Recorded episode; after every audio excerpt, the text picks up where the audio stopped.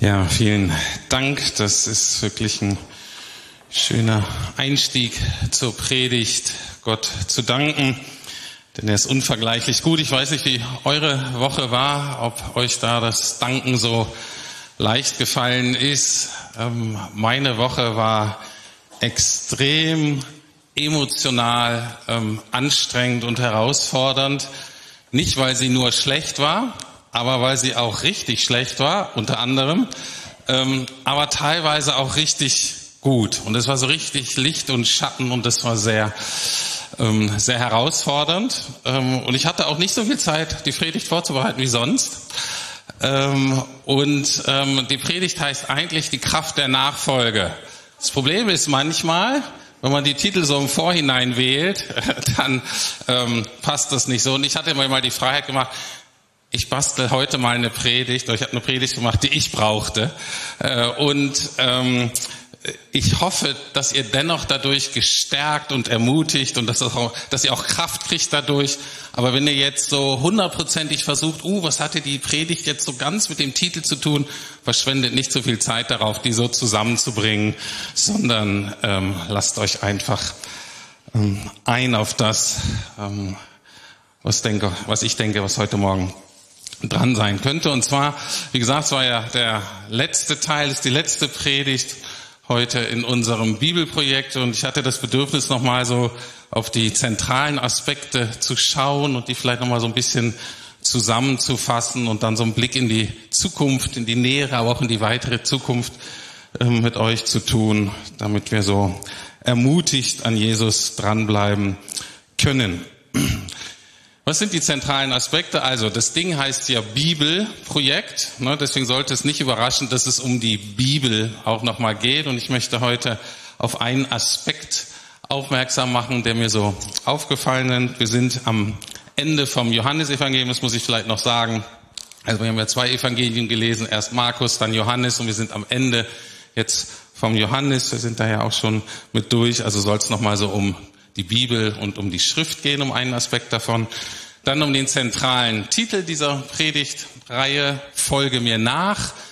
Da möchte ich nochmal einen zentralen Aspekt der Nachfolge heute rausgreifen und dann uns ermutigen, dran zu bleiben in der Nachfolge und zwar mit diesem wunderbaren Begriff, es ist vollbracht. Das, was Jesus da so am Kreuz denn ähm, ausruft und ähm, wen dieser, also was das alles beinhaltet, ist vollbracht. Wenn er noch ein bisschen mehr darüber hören möchte, dem empfehle ich die Karfreitagspredigt von Klaus Schröder. Der hat diesen Begriff da auseinandergenommen und das war sehr schön. Also wenn ihr noch mehr darüber hören wollt, hört euch nochmal diese Predigt an. Gut, Bibelprojekt. Bibelprojekt bedeutet ja auch, dass wir uns Zeit nehmen, so ein bisschen rumzuforschen in der Schrift und so mal drüber auszutauschen. Und ich möchte euch mal auf was hinweisen, worüber ich gestolpert bin. Ganz persönlich äh, in meiner Zeit äh, der Bibellese. Ähm, und zwar in Johannes 19. Ich lese das mal vor. Weil Jesus wusste, dass nun alles vollbracht war, sagte er, ich habe Durst. Denn er wollte auch in diesem Punkt die Voraussagen der Schrift erfüllen. Da tauchten die Soldaten einen Schwamm in das Gefäß mit Weinessig, das dort stand, steckten ihn auf einen Isopstängel und hielten ihn Jesus an den Mund. Als Jesus von dem Essig genommen hatte, sagte er, es ist vollbracht. Dann ließ er den Kopf sinken und starb. Also ich habe auch Durst.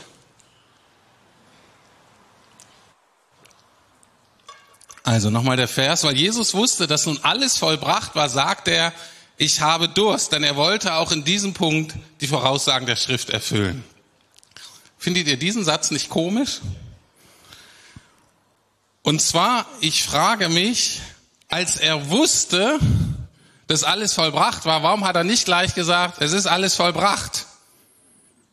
Warum sagt er noch, ich habe Durst?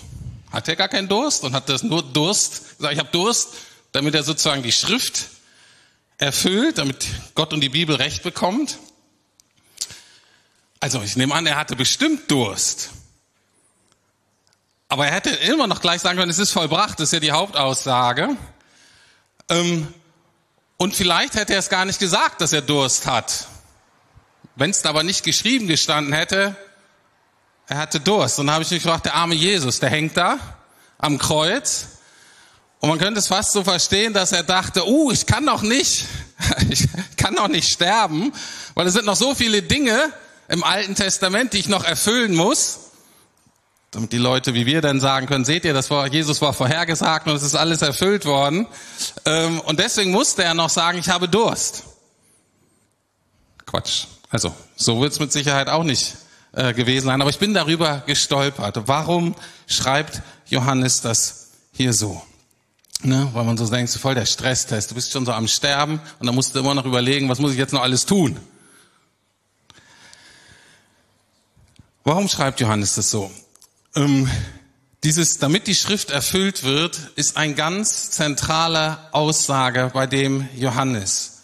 Und Johannes möchte, dass seine Leser Gott glauben, dass sie ihm vertrauen. Und er will Hoffnung und Zuversicht dadurch vermitteln, auch gerade in Notsituationen.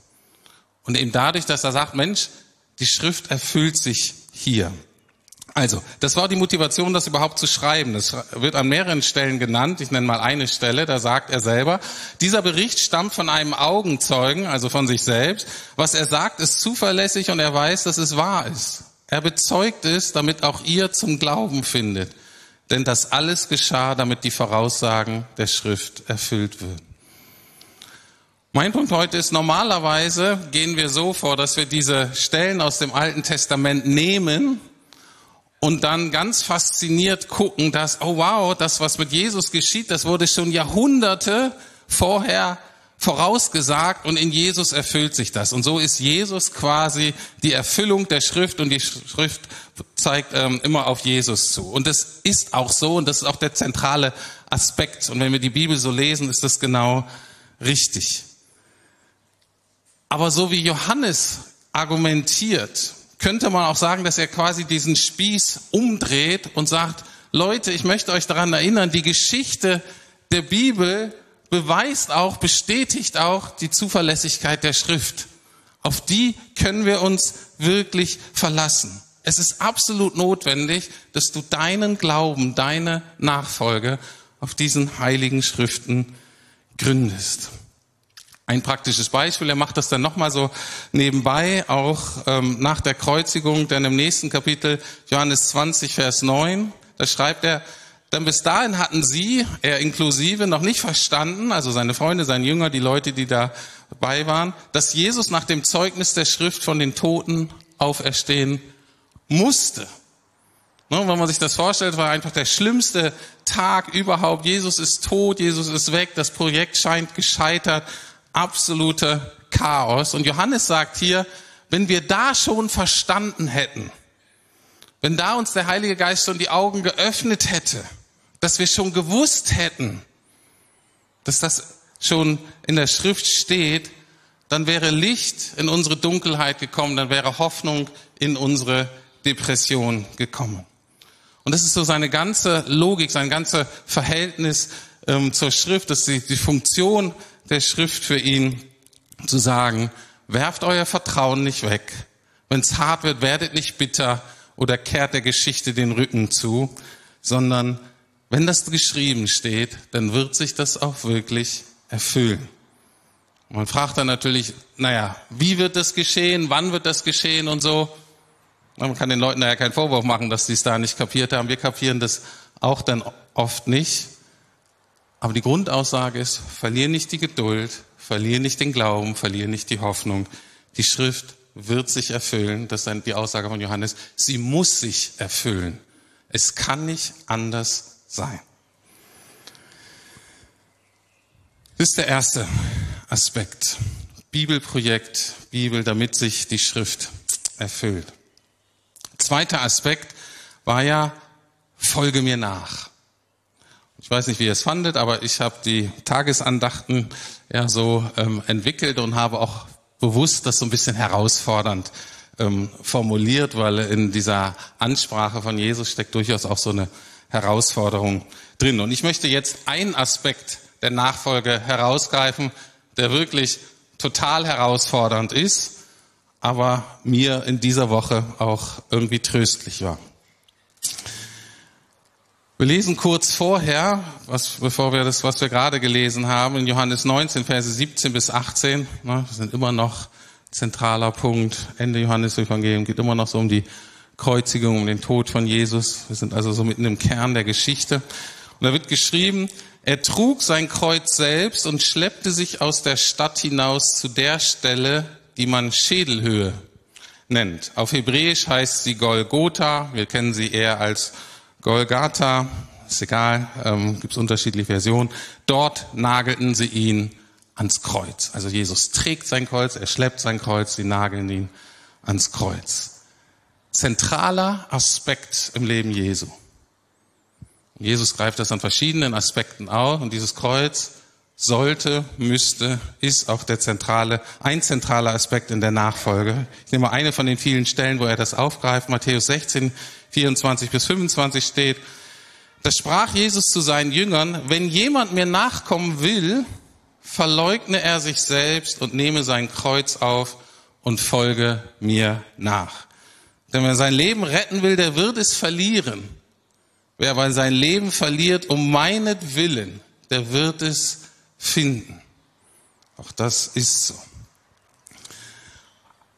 In, welchem, in welcher Situation hat Jesus äh, das so gesagt? Hier war das die Situation, äh, wo Petrus so Feuer und Flamme von Jesus war und sagt, Mensch, wir haben hier ein richtig cooles Projekt und das mit dir, du der König, wir, wir werden hier die Welt verändern. Und Jesus sagt, ja, ja, ist alles richtig, aber zuerst oder Teil davon ist, dass ich nach Jerusalem gehen muss und sterben muss. Und Ne? Petrus kriegt eine Panikattacke und denkt, das stimmt ja, das kann auf keinen Fall sein. Jesus überlegt jetzt nochmal anders. Auf keinen Fall. Das kann nicht so sein. Tod und Sterben kann nicht dazu zugehören. Bitte kein Scheitern, bitte keine Niederlage, bitte kein Scham. Davon hatte ich ohne dich schon genug, mit dir nicht mehr. Und darauf sagt Jesus letztlich zu Petrus und zu allen, wenn du mir nachfolgen willst, dann musst du auch dein Kreuz tragen, so wie ich meins getragen habe. Relativ einfach. Warum ist Jesus das so wichtig? Ähm, vielleicht mal eine Annäherung. Ich habe ein ganz nettes Zitat gelesen. Da steht, oder da sagt jemand, Menschen, die nichts zu tragen haben, werden leicht unerträglich. Menschen, die nichts zu tragen haben, die werden leicht unerträglich. Das gilt für alle Menschen, das gilt umso mehr für uns Christen, für Menschen, die sagen, ich will Jesus nachfolgen. Und ein anderes Zitat in diesem Zusammenhang sagt jemand, wer gelitten hat, der wird verstehen können. Wer verwundet war, wird heilen können. Wer geführt ist, wird weisen können. Und wer getragen ist, wird tragen können. Könnte ich noch viel drüber sagen, aber so kurz zusammengefasst, wer nicht sein oder ihr Kreuz trägt, wird letztlich unbrauchbar für Gott und ungenießbar für die Mitmenschen. Ich glaube, deswegen ist das so wichtig, deswegen ist das so zentral.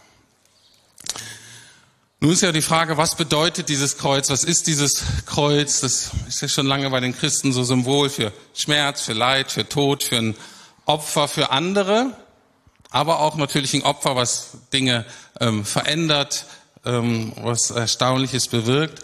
Ähm, ich nenne mal ein paar Dinge, von denen ich denke, was das Kreuz nicht bedeutet. Wir sind ja gut da drin heutzutage, ne, deutlich zu machen, was es nicht bedeutet. Ich werde dann aber hoffentlich auch noch sagen, was es meines Erachtens bedeutet. Ähm, das Kreuztragen bedeutet nicht, dass ich die Konsequenzen für mein Fehlverhalten tragen muss.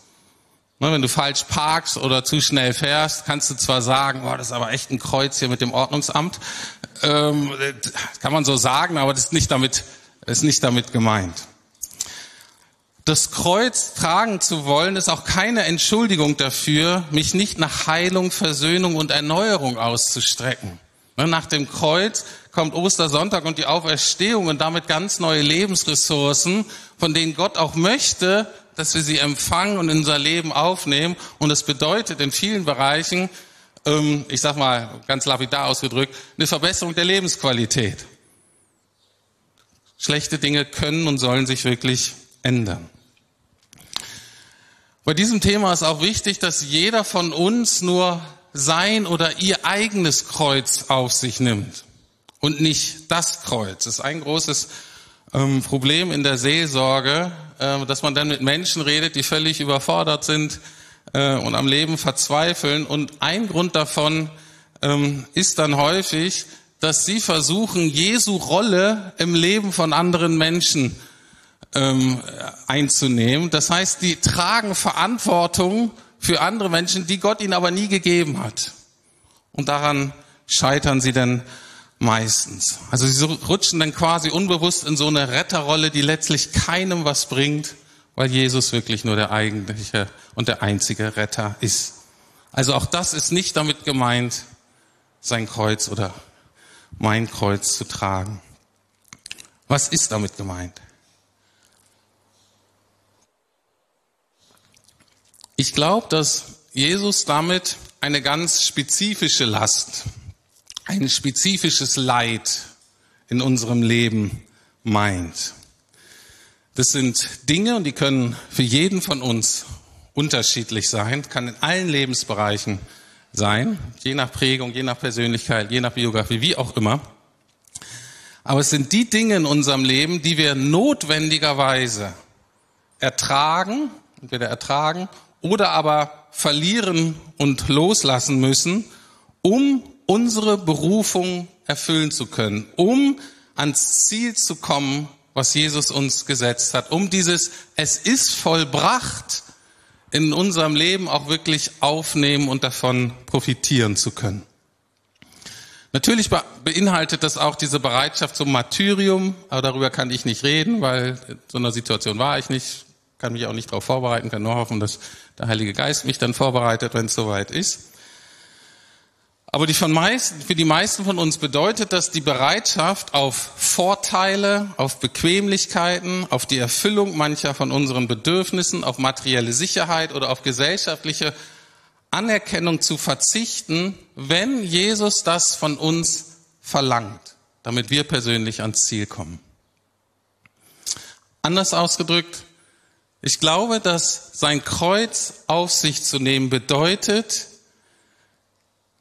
dass wir manchmal, auch jetzt nicht immer und täglich und so weiter, für manche vielleicht, aber sonst aber, dass wir manchmal in Situation gestellt werden, in denen wir entscheiden müssen, uns selbst zu verleugnen, damit wir Jesus nicht verleugnen. Das ist der Punkt. Okay? Auf irgendwas zu verzichten, irgendwas zu tun, irgendwas, was, was bedeutet, ich, ich verleugne einen Zentralteil von mir. Aber nur dann, sollen wir nicht regelmäßig sagen, aber nur dann in den Situationen, dass wenn ich das nicht tun würde, dann würde ich Jesus verleugnen. Und Jesus sagt, das darf nicht, weil so wie ich mein Kreuz getragen habe, um das Ziel für euch, um es ist vollbracht reden zu können, mute ich euch zu, im ganz Kleinen, euch manchmal selbst zu verleugnen, damit ihr mich nicht verleugnet. Noch ein Zitat, ich fand das schön. Wie kann man dann da so durch den Alltag gehen? François Finelon sagte, man muss sein Kreuz tragen und nicht schleppen. Und man muss es wie einen Schatz fassen, nicht wie eine Last. Durch das Kreuz allein können wir ja Jesus ähnlich werden. Ich würde es so ein bisschen qualifizieren. Ich würde nicht sagen, dass man allein durch das Kreuz Jesus ähnlicher wird. Es gibt auch andere Dinge. Aber ohne das Kreuz geht's auf alle Fälle nicht. Man muss sein Kreuz tragen und nicht schleppen und man muss es wie einen Schatz fassen, nicht wie eine Last, weil wir wissen, dass das uns Jesus ähnlicher macht und dass wir so Teil von diesem Es ist vollbracht werden.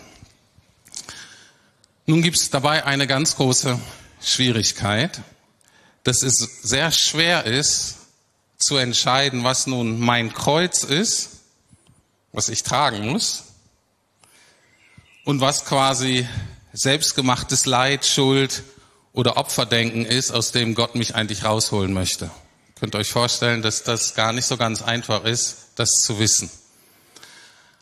Und ich habe auch keine Antwort dafür euch, für euch generell, weil das für jeden und jede unterschiedlich ist. Aber ich würde es gerne euch mal mitgeben als Frage, dass ihr das mal vielleicht besprecht mit jemandem, dem ihr vertraut, Freund oder Freundin, ähm, Ehepartnerin oder Gebetspartnerin oder, oder wie auch immer. Vielleicht auch in der Kleingruppe, wenn man sich vertraut ist. Leute, die einen gut genug kennen und dann sagen, hör mal zu, ich habe hier dieses Leiden, ich habe diese Last, diese Not, was denkst du? Kannst du mir da helfen, zu wissen, ob das wirklich etwas ist, was Gott mir gegeben sagt, ich muss das tragen, weil das am Ende wirklich zum Segen und zur Herrlichkeit führt. Einfach Teil meiner Kernberufung ist. Oder ist das etwas, ähm, was zu den Dornen und Disteln und zur Anfechtung und vom Feind ist und was eigentlich überwunden werden soll. Okay? Und ich glaube, es ist eine ganz zentral wichtige Frage, ähm, die gut ist, dass wir die mitnehmen in unser Leben, aber erwartet nicht, dass ihr da in drei Wochen durch seid, abgehakt. Okay? Aber nehmt das doch mal mit und redet drüber und betet drüber. Das ist so meine Empfehlung. Und jetzt zum letzten Punkt, ähm, dranbleiben. Wir schauen uns nochmal an, dieses, was bedeutet dieses Es ist vollbracht. Wie gesagt, in Klaus Predigt, der breitet das noch viel weiter aus. Sehr schön, was das alles bedeutet. Aber es greift nochmal das Thema der Schrift auf und es greift auch mal das Thema auf, dass wir das Ziel erreichen. Weil man kann diesen Ausdruck, es ist vollbracht, auch so übersetzen, das Ziel ist erreicht oder sozusagen Aufgabe erledigt, ne, Job done. Ähm, das bedeutet es eigentlich. Also ein Jesu Ausspruch am Kreuz, es ist vollbracht, ist der Garant dafür, dass sich auch ein anderer Aspekt der Schrift mit Sicherheit erfüllen wird und wir unser Ziel erreichen werden. Es kommt eine Zeit, wo das Kreuz für immer abgelegt wird. Es kommt eine Zeit, wo ihm kein Schmerz, kein sich verleugnen, keine Enttäuschung mehr nötig sind. Und stell dir mal eine Welt vor, in der alle wiedergöttlichen Zerstörungskräfte, die jetzt noch wirken, dass die komplett überwunden sind. In dir selbst, allen anderen, mit denen du zu tun hast und in allen Systemen, die praktisch das Zusammenleben prägen, sei es ökologisch oder wirtschaftlich oder sozial und so weiter. Keine Spur mehr von Sünde, keine Spur mehr von Entfremdung von Gott. Und ich stelle mir das in der Tat immer mal wieder vor und habe das auch in dieser Woche mehrmals gemacht. Und das Schöne ist, das gibt Hoffnung sowohl in den dunkelsten Situationen und auch in den schönsten. Also, wie ich schon gesagt habe, meine Woche war einerseits extrem herausfordernd und ich war einfach mal schlicht gesagt völlig überfordert. Ähm, in der Gemeinde gab es Probleme, äh, die sehr anstrengend waren. Privat gab es auf den verschiedensten Ebenen ähm, echte Herausforderungen, gesundheitlich, finanziell, wo du gar nicht weißt, wo du zuerst reagieren sollst. Du wirst von allen Seiten irgendwie beschossen und ähm, äh, und äh, ja, weißt wie gesagt, ich wusste gar nicht genau, was ich wann wie irgendwie tun oder reagieren oder beten oder sonst irgendwie tun sollte. Und da war mir ein Trost, eine Kraftquelle voll.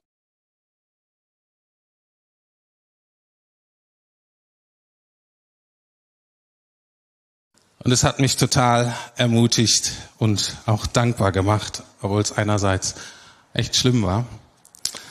Aber das Schöne ist, diese, diese Hoffnung, diese Vorfreude, die trägt auch in den schönsten Momenten, die wir hier haben. Und man kann die ergreifen und sagen, wow, Jesus ist jetzt schon so richtig gut. Und ich danke dir, dass es dann noch besser wird. Ein Beispiel. Ich war gestern zum ersten Mal in der Waldbühne. Ähm, ja, hat lange gedauert. Ähm, und ich weiß nicht, ob ich schon mal da war. Perfekter, lauer Sommerabend, 25 Grad, volles Haus, mega Kulisse ähm, und ein Klassikkonzert mit Stücken, die ich total gerne mag. Und dann war da dieser ähm, Moment in so einer Passage, die ich recht gut kenne und wo ich mich dann so wirklich drauf einlassen konnte und es war einfach ähm, nur schön, sich dann da so ähm, ja, da so mitzuschwingen oder mitzufließen oder wie auch immer, sich da so einzuklingen in die Musik. Und dann auf einmal, obwohl es ziemlich laut war, hörte man, weil das ja da am Wald ist, ein paar Vögel ganz laut zu zwitschern. Und ich war so überrascht und dachte, wow, wie schaffen die das, dass die da gegen diese Lautstärke ankommen? Aber die waren ganz deutlich zu hören. Und für mich war das so ein Bild von Shalom. Für mich war das so, da bringen Menschen so etwas sehr Schönes, Gutes zusammen. Sie freuen sich daran. Und die andere Teil der Schöpfung kommt dazu und tut das, wozu es ähm, geschaffen wurde und lobt und ehrt damit Gott. Und das war für mich in dem Moment so eine Harmonie und das war so ein schöner Moment. Und ich saß dann da und habe gedacht, oh Herr, das, was jetzt so ich ab und zu mal so genießen kann, wird in meinem nächsten Leben Alltag sein. Da wird alles so sein. Dieses wunderbare Shalom, dieses Zusammenwirken von allem und Gott als Ursprung und Ziel. Und, ähm, und auch da gesagt, ja, vielen, vielen Dank und danke, dass du gerade dabei bist, das vorzubereiten. Und es wird noch besser kommen. Da habe ich gesagt, Jesus, ich kann es kaum erwarten komm ruhig jetzt. Er kam nicht. Und dann hatte ich eine Nacht in einem zu warmen Zimmer mit schlechtem Schlaf. Gibt's auch dann nicht mehr. Aber egal. Und ich möchte diesen Gedanken nehmen als Überleitung zum Abendmahl, weil der Schwerpunkt heute vom Abendmahl ist nicht die Sündenvergebung, wo die natürlich so Grundlage ist, sondern ist das, was wir ein Hoffnungsmahl nennen, es geht mir darum, praktisch ähm, weiter zu gucken, auf das zu gucken, was Jesus äh, uns erwirkt hat und was wir durch ähm, ähm, Sündenvergebung und Versöhnung quasi ähm, so ein Anrecht drauf haben. Aber ähm, und ich möchte ähm, diesen Vers mal betonen heute, der so mal am, am Ende steht und den wir manchmal bei den Einsetzungsworten nennen, aber oft auch nicht. In 1. Korinther 11, 26 steht, denn so oft ihr dieses Brot esst und aus diesem Kelch trinkt, also so oft wir dieses Abendmahl feiern, verkündet ihr den Tod des Herrn, bis er wiederkommt. Mein Fokus soll heute sein auf diesen, bis er wiederkommt. Was heißt das? Das heißt, es wird eine Zeit geben, in der der Tod des Herrn nicht mehr verkündet werden muss. Warum nicht?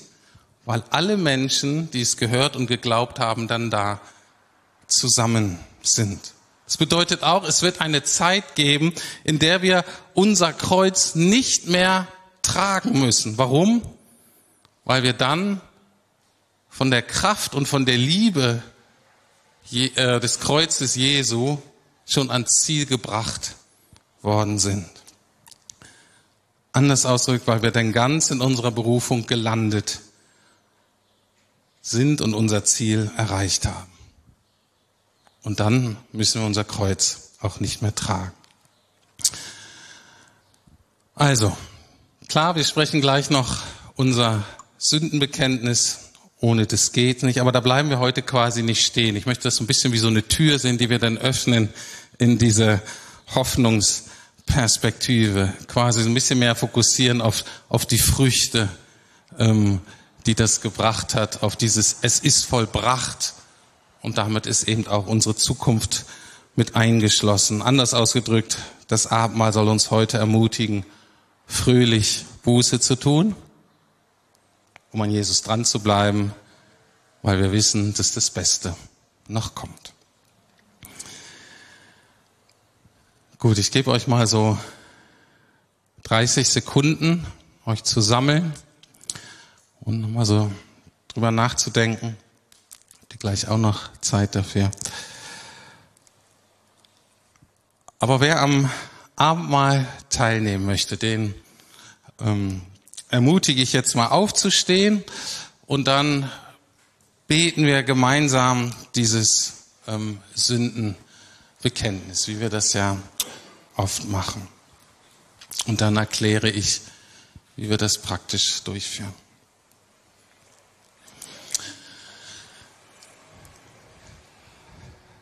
Lasst uns unsere Sünden bekennen. Ich bekenne vor dir, heiliger Gott, dass ich oft und auf vielerlei Weise gesündigt habe gegen dich und meine Mitmenschen. Ich habe gesündigt in Gedanken, Worten und Taten, im Bösen, das ich getan und im Guten, das ich unterlassen habe. Denk an mich in Barmherzigkeit und vergib mir meine Schuld. Das Blut Jesu Christi, des Sohnes Gottes, reinigt uns von aller Sünde und befreit uns von aller Scham. Darauf vertraue ich und ich empfange jetzt Gottes Vergebung als Geschenk. Und ihr, die ihr eure Schuld vor Gott bekannt und ihm um Vergebung gebeten habt, euch sage ich im Namen und Auftrag Jesu Christi zu, euch sind eure Sünden vergeben. Und heute nochmal ergänzend spreche ich euch zu, werdet nicht mutlos, bleibt dran an Jesus, denn das Beste kommt noch. Amen.